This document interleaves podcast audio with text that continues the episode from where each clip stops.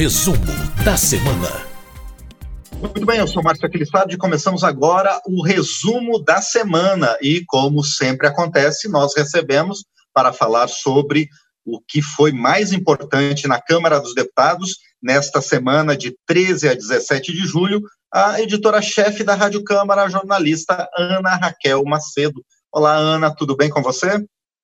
Oi, Márcio, tudo bom? Tudo bem para quem acompanha a gente aqui também nesse resumo, né?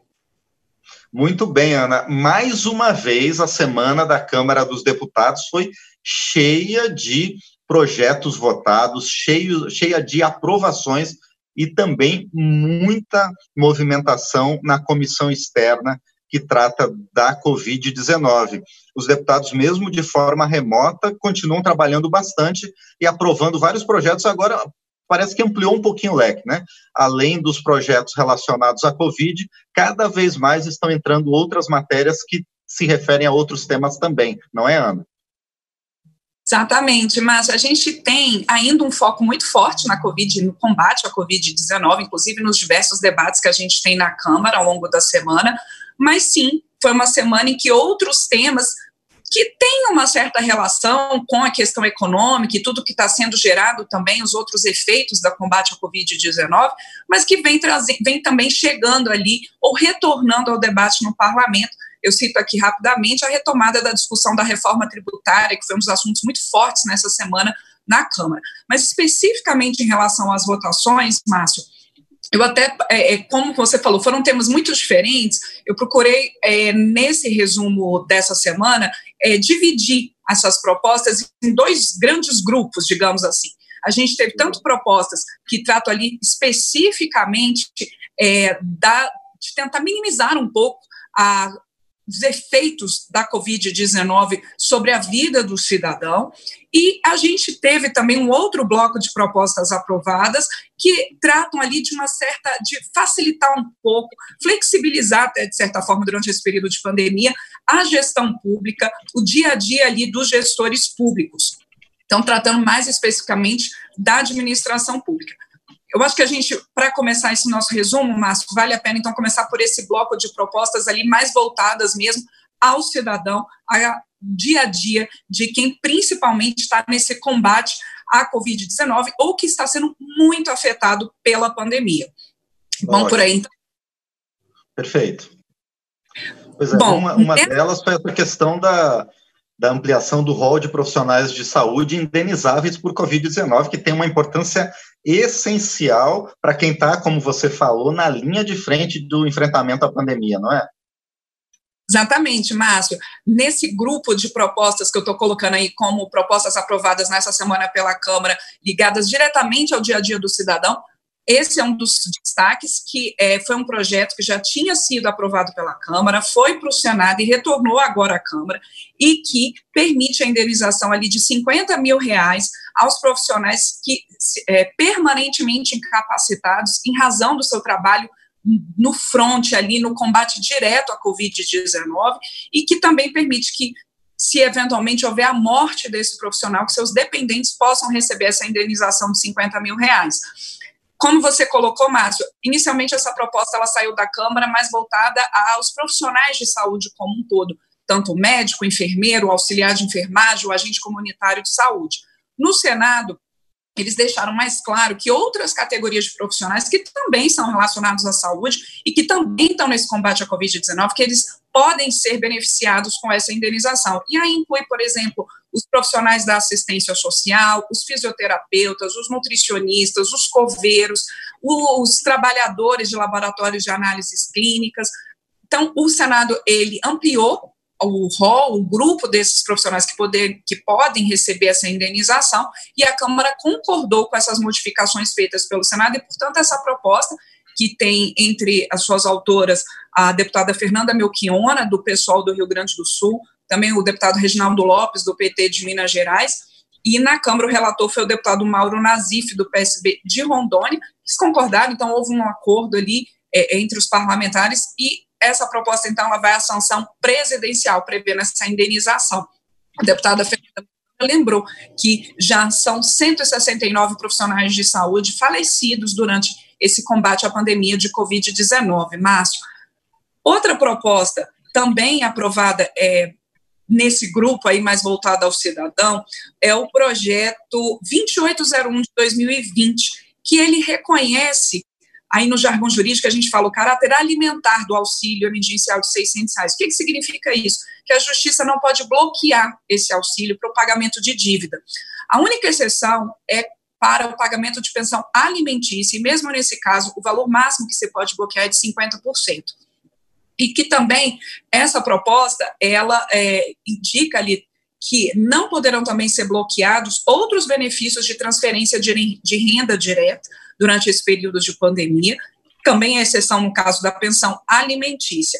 O relator dessa proposta, o deputado Áureo Ribeiro, do Solidariedade do Rio de Janeiro, durante essa votação, lembrou, por exemplo, casos ah, até muito polêmicos na justiça que é, já de pessoas que tiveram bloqueados é, bloqueado o seu auxílio emergencial de 600 reais por conta de dívidas. Como auxílio ele cai numa conta, né, fica ali fácil esse bloqueio em caso de dívida. Então, com essa proposta, a ideia é que não se tenha esse bloqueio nem para o auxílio de 600 reais, nem para outros benefícios de transferência direta de renda, mas esse projeto ainda precisa ser analisado pelo Senado. E, por fim, Márcio, outra proposta desse grupo, mais voltada ao cidadão, ela foi aprovada nessa quinta-feira é, é, pelo plenário da Câmara, e é o projeto 2424 de 2020, que ele prevê 1 bilhão e 600 milhões de reais é, de recursos para o esporte no enfrentamento da pandemia de Covid-19. Prevê, inclusive, que possa ser pago um auxílio de 600 reais por, do, por três meses atletas, massagistas, professores de educação física uh, e outros profissionais dessa área do esporte que estejam é, mais é, afetados pela suspensão das atividades esportivas, pela suspensão de treinos durante a pandemia. E, nesse caso, para esse auxílio ser pago, esse profissional da área, ele não pode ter recebido o auxílio de 600 reais, também tem que ter uma renda ali de meio salário mínimo, ou no caso da renda familiar, de três salários mínimos, e tem que comprovar que esteve envolvido com esporte nos últimos 24 meses. É um pouco semelhante, Márcio, ao que já foi aprovado para a área da cultura. Né, na área da cultura, a gente lembra, inclusive, a lei, a lei Aldir Blanc, que já virou lei, já tem, inclusive, medida provisória especificando como é que vai ser esse pagamento. No caso da cultura, foram 3 bilhões de reais destinados, e agora no esporte a proposta é de 1,6 bilhão. E nesse caso, também há a possibilidade, assim como há no caso da lei Aldir, Aldir Blanc, nesse caso do esporte, há a possibilidade de que esses recursos também sirvam para a concessão de créditos a micro e pequenas empresas dessa área do esporte, que seja possível a renegociação da dívida de é, entidades esportivas. Durante essa discussão é, dessa proposta, nessa semana, houve uma preocupação grande de alguns parlamentares em relação à transparência dessas confederações esportivas, dessas entidades esportivas, porque realmente, de fato, a gente já acompanhou no noticiário, em, em tempos passados, alguns problemas na gestão dessas entidades esportivas. Então, houve uma preocupação, e isso está lá na proposta aprovada, proposta que ainda depende do aval do Senado, para que ela, então, é, tenha mecanismos de transparência, sejam mais transparentes essas entidades esportivas. Relator dessa proposta na Câmara é o deputado, foi o deputado Alexandre Frota, do PSDB de São Paulo, e como eu disse, mas ainda tem que ir para o Senado. É bom a gente colocar que essa proposta, ela é, não teve, ela teve algumas críticas ali no plenário, principalmente do Partido Novo, é, que colocou que não sabe se seria o momento dessa votação agora, que parte dos atletas já poderia estar até recebendo o auxílio de 600 reais se tiver nessa faixa de renda, que não, né, o novo estava colocando ali que não vê muito sentido em você sempre separar um grupo específico, porque há muitos grupos afetados durante a pandemia. Mas o entendimento da maioria dos deputados foi que sim, era importante se votar uma proposta específica para essa área do esporte. Inclusive, esse projeto, né, Márcio, foi objeto de entrevista aqui é, pelo painel eletrônico, pelo, que, que também está disponível em podcast nessa semana, né? Exatamente. Mas, como você falou, não foi só isso, né? Tem ainda outras propostas que os deputados aprovaram, algumas que têm relação mais direta e algumas que são apenas tangenciais a esse período que a gente está vivendo, não é? Isso mesmo, Márcia. É, é, o outro grupo, né? Eu estava houve essas propostas que de votação mais voltadas ao dia a dia do cidadão, e um outro grupo de propostas aprovada nessa semana pela Câmara, ela trata mais da gestão pública. Teve, por exemplo, a medida provisória 926. Essa medida provisória ela flexibiliza a contratação de serviços por órgãos públicos durante a pandemia, inclusive algumas regras de licitação, de tomada de preços, uh, exatamente por aqui o gestor público ele tem a capacidade e rapidez para poder fazer essas contratações de combate à pandemia, inclusive contratação uh, de engenharia, contratação de é, medicamentos, de produtos, de equipamentos, que isso possa ser facilitado. O relator da medida provisória foi o deputado Júnior Mano, do PL do Ceará, essa medida provisória, o texto que ele propôs, que ele fez modificações na MP 926, e o texto proposto pelo deputado Júnior Mano também, é, ele coloca ali, ele deixa claro que governadores e prefeitos, eles podem impor restrições de circulação, por exemplo, durante o combate à pandemia, algo que até a justiça já considerou, mas ele deixa isso claro na proposta, para que você tenha também uma, uma facilidade de gestores públicos locais nesse combate. E, e essa flexibilização ela atinge diferentes áreas na parte de contratação de obras e serviços públicos, por exemplo. Pela legislação atual, Márcio, a gente sabe que uh, se a entidade ela estiver ali em dívida com o poder público, se ela tiver dívidas ali ela não poderia, em princípio, ser contratada para prestação de um serviço ou para prestação de um produto, para compra de um produto. Mas se nesse caso de pandemia ela foi a única fornecedora desse produto ou desse serviço durante a pandemia, essa medida provisória ela permite essa exceção, ela permite essa flexibilidade. E assim com diferentes outras questões, por exemplo, uma tomada de preços, que eventualmente ali o gestor na ponta, na hora de contratar, o preço seja maior do que ele observou, mas que isso, se for comprovado que pela, é pela própria oscilação de preços que a gente tem observado durante a pandemia de Covid-19, que isso é justificado. Então, ali tem uma série de regrinhas.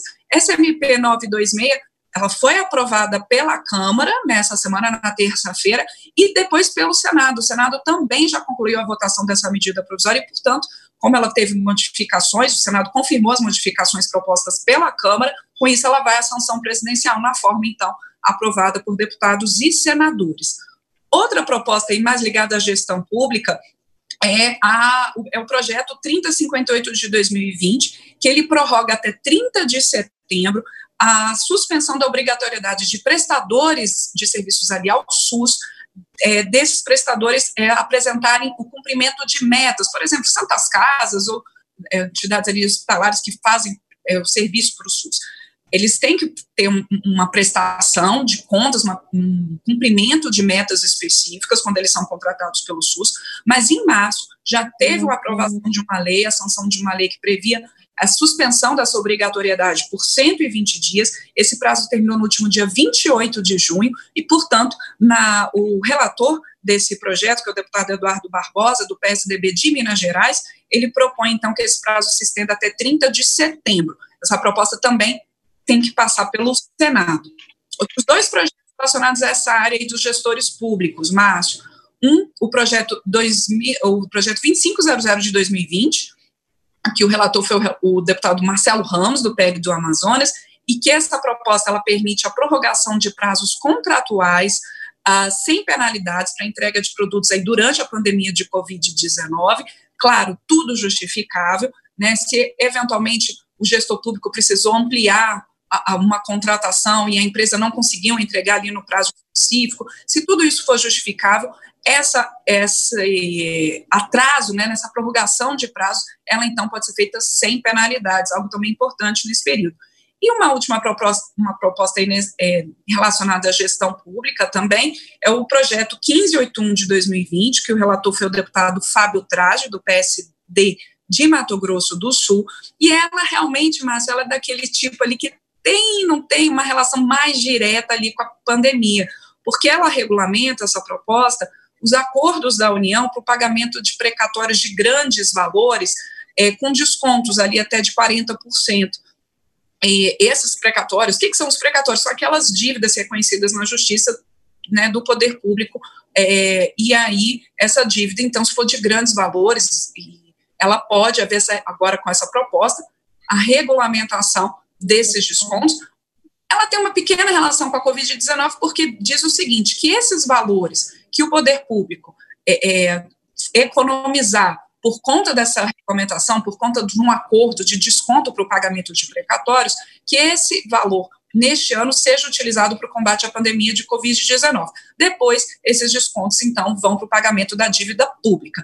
Essa proposta que trata da regulamentação dos descontos no pagamento de precatórios de grandes valores, e também aquela que fala é, da prorrogação dos prazos é, de contratos durante aí a pandemia de Covid-19, essas duas também precisam da análise do Senado.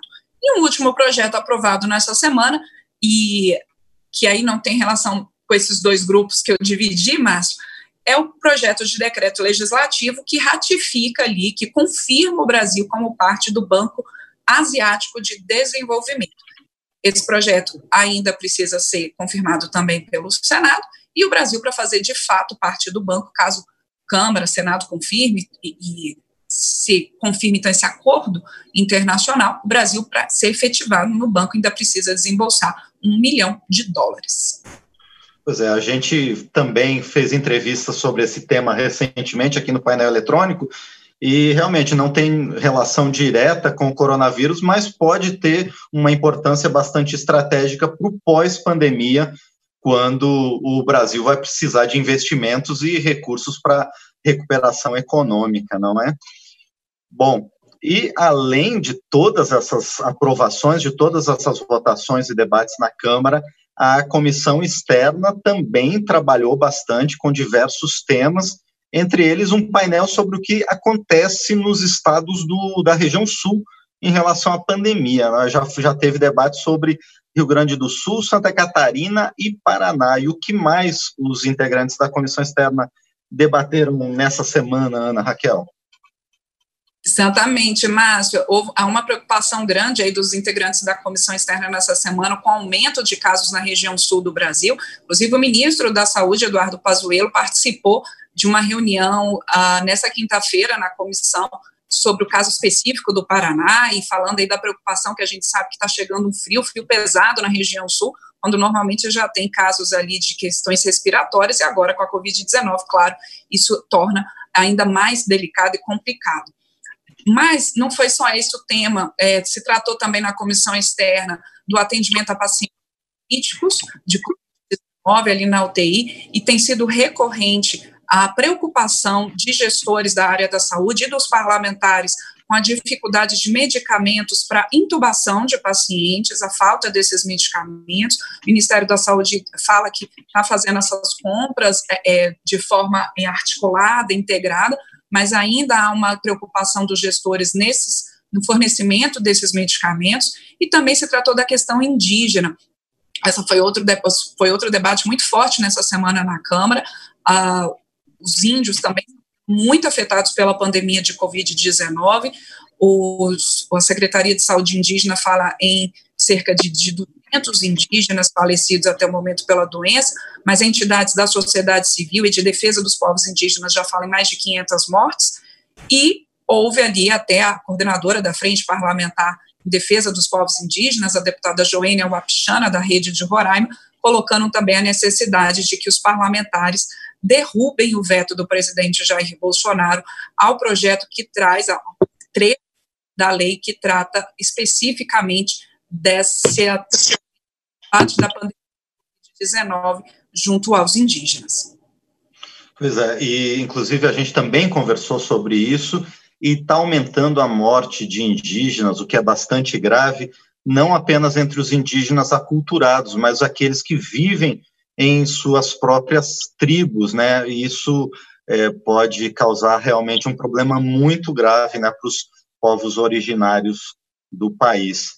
É isso, Ana. Eu sei que tem muito mais assuntos para a gente discutir. A comissão mista também é, realizou reunião. Os deputados discutiram, como você falou no começo, a reforma tributária também. Começou um ciclo de debate sobre fake news e teve vários é, várias discussões, alguns eventos também sobre isso, mas o, infelizmente o nosso tempo também está estourando um pouquinho, não é, Ana? E é, como você sempre fala, é muito... quem É, a Câmara, embora esteja trabalhando grande parte de maneira virtual, é muita atividade, é muito debate, muita votação também em plenário. Mas a gente sempre faz esse convite, né, Márcio, para quem quiser saber um pouquinho mais nesse debate, que entre na nossa página na internet, câmara.leg.br, ali tem tantas reportagens da agência Câmara, como também os links ali, tanto para a Rádio Câmara quanto para a TV Câmara. Exatamente. Muito obrigado, então, por enquanto, Ana Raquel Macedo, que é editora-chefe da Rádio Câmara, e na próxima semana nós voltamos novamente com o nosso resumo da semana. Muito obrigado, Ana. Até mais, bom fim de semana.